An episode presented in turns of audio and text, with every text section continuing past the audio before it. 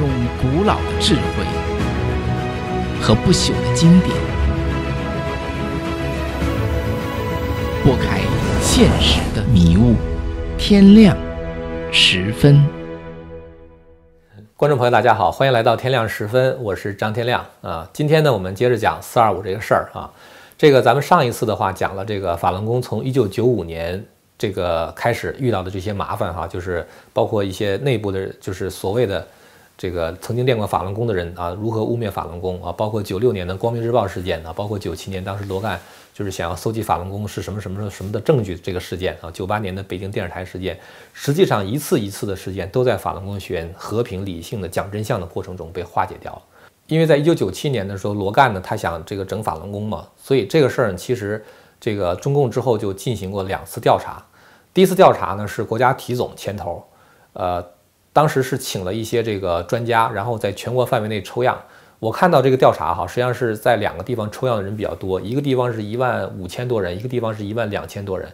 可能还有一些其他别的地方的抽样，反正最后的话呢，得出一个结论，就是说这个在祛病健身方面，法轮功能够使人疾病能够达到痊愈或者有显著改善这种效果的话呢，加在一块儿，将近有效率百分之九十八啊。所以就是说法轮功在这个祛病健身效果方面确实非常的明显。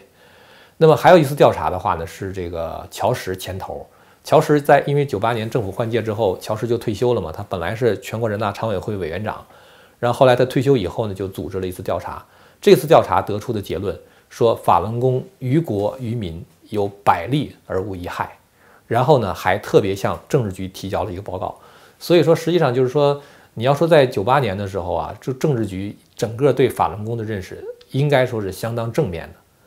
那么罗干的话，他还是有就是镇压法轮功的这种愿望，他要搞事儿，为自己积累这种政治资本嘛，虽然这种政治投机了啊。但是到了一九九九年的四月二十三号的时候。当时这个实际上是天津有一个杂志啊，然后呢，这个何作修不是北京登不了文章了吗？就当时北京市的一个副市长说，北京市不能再登何作修的文章了啊，因为这是违反当时中央对气功的三不政策，等于是挑起了一个争论嘛，没有必要的争论。所以呢，就是何作修当时在北京没有办法发表他的文章，就跑到天津教育局啊下属的一个杂志发表了一篇文章，题目叫做《我不赞成青少年练气功》。把他九八年撒的谎又说了一遍，完了之后的话，还暗示说练法轮功，呃，可能会造成一些什么，像太平天国还是什么什么白莲教，反正就是他当时就讲了一些含沙射影的话啊，然后就是，呃，这些不实之词就在这个天津教育学院这个杂志上就给刊登出来了。这个是在一九九九年的四月二十号。那么后来等到法轮功学员看到这个事儿之后呢，就要向杂志社反映情况嘛，所以呢，就是这个陆陆续续的这个杂志一出来，就有学员。到这个教育局去讲啊，这个这个真相，但是呢，这个杂志社一开始迟迟不解决，后来到了这个四月二十三号的时候，杂志社出来一个人，就已经好像跟学员谈的差不多了啊，就马上就要更正这个错误的时候，突然间来了很多警察，他们当时就用暴力驱散了去这个杂志社就是跟他们对话的这些学员，呃，打了一批人，然后的话呢，抓了四十五个人。这是这个事儿发生在四月二十三号，所以到了这个四月二十四号的时候，消息就传到了北京啊。然后北京研究会的这个这个大家就一一开会商量，因为当时天津在抓人的时候，不是把这个人驱散了吗？一些人就跑到天津市政府去了，就是说你既然杂志社不讲理，那么就请上一级部门介入啊，去找天津市政府。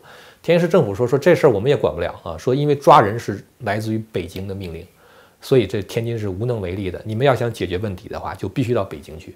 所以呢，这个消息传到北京之后，北京研究会的人就说说，实际上就对法轮功的这种骚扰啊，从九七年罗干当时开始罗织罪名开始，就已经在不同的地区出现过类似的情况。就有的这个教别人练功的辅导员，他其实也就是一个义务教功的人嘛，对吧？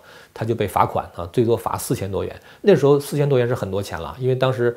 这个中国大陆一个普通的这个老百姓，一年不一个月大概挣的钱，看什么地方了。北京的话可能八九百块钱，一千多出头。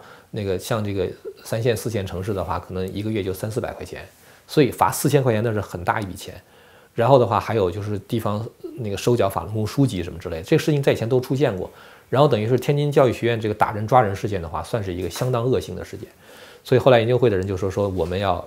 向中央政府反映情况啊，说这么长时间以来，就是法轮功本来在国家宪法规定它是有信仰自由的，是吧？包括这个练气功嘛，是吧？祛病健身，那为什么政府要镇压？说我们要天津放人啊，我们要这个有一个合法的练功环境，我们也要合法的出版法轮功的书籍啊，大概就是商量这么三条。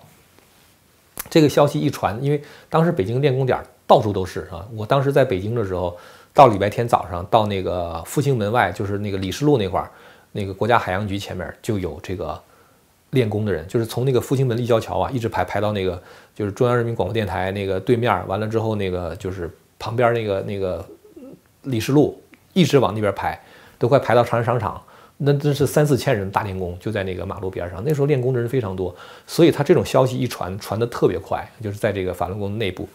完之后的话呢，就是大家就全都知道了，说第二天研究会人员要去要去跟政府这个请愿。其实那年我就是刚结婚，我那年是三月二十九号的时候登记结婚的。然后那天呢，我和我太太在那个四二五的头一天下午，我们当时在西安找那个拍婚纱的那个店，就准备那个就是约那个拍婚纱的日子。结果我妈给我打一电话，她说有这么一件事儿，然后跟我说，跟我说之后的话说呢，那个研究会的人去说他们也想去，他问我去不去啊？我和我就问我太太，我说你去不去？她说我们都去吧。就这样的话呢，我们就第二天都去了。所以整个四二五这个事情的话，我是一个当事人，我会站在呃第一人称的角度讲当时的这个情况是什么。我们第二天去的比较早，就是一大早就到那个中南海。我们去的因为早嘛，所以在那个就是府邮街那个中南海的对面。那时候大街上还没有太多人，刚刚就打扫完卫生。我们在那站着，我们也不知道去哪儿，就是我们其实只是说去到那儿看看情况。然后当时就有一些人特别凶啊，就是那个从。那个就我都觉得好像是属于那种呃便衣，或者是说可能不是警察都不是，就是国安那种人，就是冲我们吼啊，让我们那个站得远一点。我们就跑到旁边那灵境胡同里边待了一会儿。过一会儿的话，就看到外边人就越聚越多，越聚越多啊，大批的人就来了。来了之后的话，我们就出来了。出来之后呢，我当时就站在就是中南海正门的斜对过。我们当时因为去的早嘛，所以就是那个我有点困，反正是我就早上的时候有有点。那是站着要打点盹儿那个感觉，到了九点多钟的时候，突然间我就听到人群中爆发出一阵掌声，我当时就醒了嘛。醒了之后的话，我就看怎么回事儿，然后我就看见朱镕基从中南海里边出来了。朱镕基出来的时候有一个细节特别耐人寻味，就他出来的时候哈，他一个保镖都没有带，他是一个人从中南海走出来，连工作人员都没带的。然后等他走到那个府右街那个马路中间的时候，从中南海里边跑出两个。工作人员跟着他，完了之后，朱镕基到我们跟前了。当时两边已经望不到头了，你知道吗？就是那个人站的非常非常多。据其他别人讲，因为我没经过这个事儿，就是当时因为人太多了，都要到这个地方来请愿嘛，就容易扎堆儿。然后警察的话呢，就引导他们，这个说你们这地方人太多了，往别地方疏散一下。就这么着，因为人越来越多，越来越多，所以最后的话就把中南海给围了一圈儿。所以并不是说法轮功学院包围中南海是没地儿了。后来等到我整个事件结束的时候，我离开中南海的时候，往那个南边走嘛，上了长安街，再往西边走，就看一直到民族饭店那边全都是站的人，所以就是当时去的人是非常非常多的，但是呢没有包围中南海，我们当时是站在那个 府右街的对面，然后呢我们那个不是有人行道嘛，就是人行道前面那个盲道什么之类都留出来，也就是说汽车。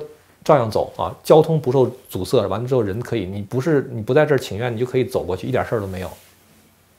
朱镕基就出来，出来之后呢，朱镕基站到我们面前，他离我距离比较远，我能看见他，但是我听不清他说什么。然后，当时两边的人就往前动一动，大家可以想象那个场景哈，总理出来，当然想围上去说话了，是吧？听听总理说什么。呃，两边的人就说咱们别动，因为你把朱镕基一个人包围在里边的话，那。共产党可能就更敏感了，所以我们就没动。朱镕基一个人在站着，这这一排法轮功学员，然后朱镕基说话，我们就听前面人传说总理说什么，总理说什么，然后朱镕基就说说我给你们的批示你们看到没有？我说什么批示？不知道什么批示。实际上是朱镕基当时曾经给过罗干一个批示，就是不让他挑事儿，然后挑这种事情。完，朱镕基后来就说说那那你们这么多人，你们谁是负责人？我没办法在大街上谈，是吧？说那你们负责人跟我进去吧。但是因为当时去的人，大家都是像我一样，属于那种平常自己练功看书，对啥事儿都不太清楚的，对整个这个事情来龙去脉不太清楚的，所以说也说不出什么来嘛，也不知道谁是负责人。法轮功本来也没有负责人。然后朱镕基说：“说那这样吧，他说你们谁想跟我谈，你们举手。完了之后的话，就有一些人举手，是朱镕基自己随机的点了三个人，完了之后就跟他进中南海了。所以实际上就整个这个会谈的过程，你会知道，首先气氛非常平和，非常友好。朱镕基如果对法轮功学员有一点点戒心，觉得这是一群暴民的话，他不会连保镖都不带的啊，不会连这个警卫都不带的，就一个人出来跟我们对话。完之后的话，他选了三个人进。进去之后的话，他一边走一边问说：“你们什么要求？说天津要抓了人什么之类的，我们还有什么什么要求？”朱镕基马上打电话告诉天津放人，说剩下的事儿我再找人跟你们谈。朱镕基就找了几个人，一个就是政法委书记罗干，还有一个是北京市副市长孟学农，还有一个是中办副主任王刚，然后还有一个人是这个就是这个叫叫崔崔崔占福啊，就是一共就是那么几个人嘛，反正大概是那边大概出了几个人。然后跟法轮功学员谈，其中有一个人现在在纽约，嗯，这个人我见过，他中科院的。完了之后他就出来了，出来之后的话就在我旁边站着嘛。大家都问他说：“刚才进去之后，总理跟你们说啥了？说你们跟他说啥了？”他说也没说啥。他说因为我其实也啥也不知道，所以我们进去之后就出来了。他啥也不知道嘛。然后所以那边说说那你们找你们真正知道情况的人来。就这样，法轮功研究会的几个人，一个是李昌，他原来是公安部的一个副局长，还有一个是季烈武，季烈武是中国有色金属公司。就是总公司的人，中国有色金属总公司是那个邓小平的女婿吴建长的公司。然后这个，呃，那个季烈武的话，等于是一个高级主管，所以他是这个，呃，相当于是跟太子党的关系比较近吧。然后还有一个人呢，是这个监察部的官员，叫王友群。然后王友群是原来那个，就是中共十五届常委魏建行的秘书啊。所以就是说，就是这些人，他们对情况就比较了解了嘛。完之后，他们就进去了。进去之后的话呢，他们当时好像是上午十点、十一点的样子进去了。进去之后的话，就一直没出来。我当时在那站着的时候哈，周围的环境非常的平和，就是法轮功学员就是非常安安静静的，也不吵也不闹，就是站着，有的看书，有的练功，反正就等着呗，等消息呗。然后到了下午的时候，突然间气氛就变了，就从中南海里边跑步出来一些武警，完了之后就在我们面前就戒严了。当时他大概就是说。呃，每隔那么两三米就站一个人，每隔两三米站一个人。我们当时一看这架势，我们就知道，估计是江泽民要出来戒严了嘛。朱镕基都没这么大谱嘛，那也就是江泽民了。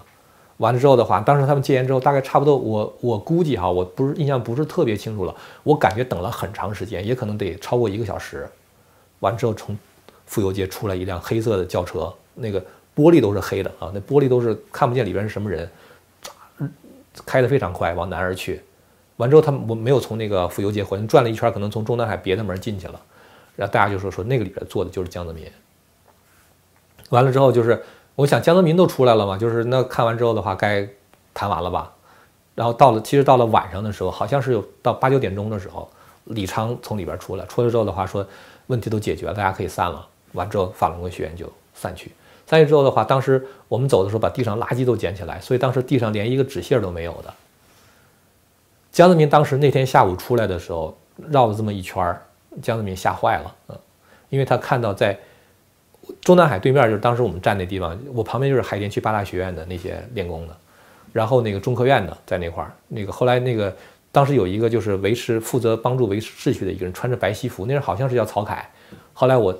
再看明慧网上的时候，这个人已经被迫害死了。然后呢，这个当时这个江泽民出来转这么一圈之后的话，他还看到了很多穿着军装的人。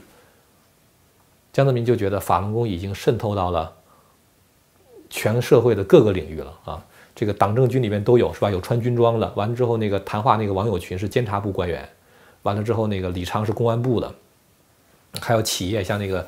就是有色工呃有色金属工业总公司的那个那个季烈武嘛，就是很多很多这样的人，江泽民就觉得这个法轮功已经就是在社会中扩散的太厉害了啊，他所以他认为法轮功在跟他争夺群众。实际上当时江泽民想镇压法轮功的时候，在他这个决心是在四二五当天晚上下的，他就要镇压了。而当时政治局常委其实他们都是反对的，就是因为他们反对，所以江泽民在当天晚上就写了一封给政治局的信。这封信里边就提到了江泽民为什么一定要镇压法轮功。如果你要把他的信去总结一下、概括一下的话，他其实就提了两条原因镇压法轮功。第一条就是练法轮功的人太多，而且社会各个部门的人都有啊，这是第一点。所以他认为法轮功在和共产党争夺群众啊，这是他的一个理由啊。还有一个理由的话，就是法轮功信的跟共产党不一样。大家都信法轮功了，江泽民那个话没说，但是那个意思很明显。你们都信法轮功，你们谁信我江泽民啊？是吧？所以他当时那个意思是非常明显的。这封信的话呢，后来在这个两千零六年的时候，那个时候江泽民已经下台了嘛，就是胡锦涛当时这个出版了一套江泽民文选，在江泽民文选的第二卷有一篇文章，就江泽民当时写的这篇文章，叫做《一个新的信号》。这封这个一个新的信号，这个文章里边的内容就是他当天晚上在四二五当天晚上给政治局写的那封信，所以到这个时候，江泽民已经下决心镇压了。但是呢，江泽民却没有马上动手，他又整整等了三个月时间。那么在这三个月期间，又发生了什么呢？这就是我们下一集要讲的内容。所以，我们今天的这个内容的话呢，就讲到这儿。感谢您的收看啊！如果您要对我们这个频道感兴趣的话呢，欢迎您订阅我们的频道啊，在下边按赞啊，或者留言互动，也欢迎您推荐给您的亲朋好友。我们下次节目再见。